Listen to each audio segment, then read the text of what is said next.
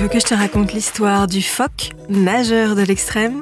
Ok, mais moi, je ne raconte mes histoires qu'aux enfants qui se lavent les dents. Donc attrape ta brosse à dents, ton dentifrice, et tu frottes jusqu'à ce que l'histoire soit terminée. 3, 2, 1, 0, Est-ce que tu as déjà rêvé de devenir champion ou championne?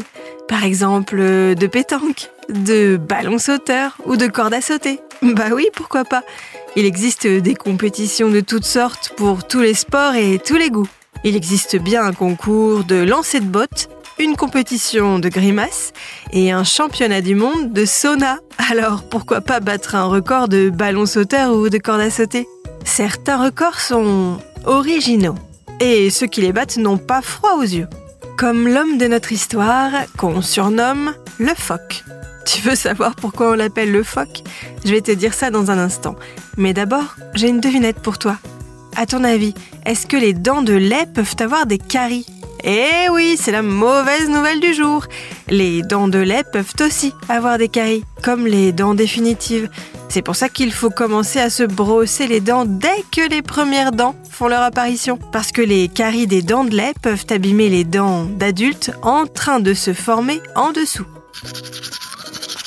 Pour en revenir au phoque de notre histoire, ce n'est pas un vrai phoque, ce mammifère marin qui a une tête vraiment très mignonne, c'est un humain qu'on surnomme le phoque. Tout simplement en référence à son énorme consommation de poissons gras, comme les phoques. Mais pourquoi se gaver de maquereaux, sardines, saumons, anchois, harengs ou truites?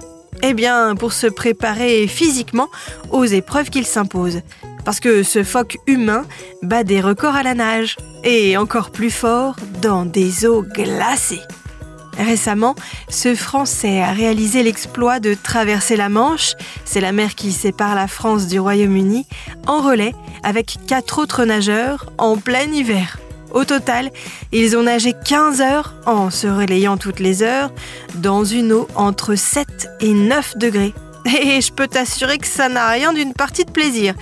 Plonger nager dans une eau entre 7 et 9 degrés, c'est la même sensation que se rouler tout nu dans la neige. Brrr, ça fait très très très froid. En plus de manger des poissons gras, le phoque se prépare toute l'année à ses exploits dans l'eau glacée. Il n'a pas de chauffage chez lui pour s'habituer au froid, sa douche est dans le jardin et il s'habille toute l'année en short et en t-shirt. Brrr, chapeau monsieur, mais je crois qu'on va vous laisser vos exploits.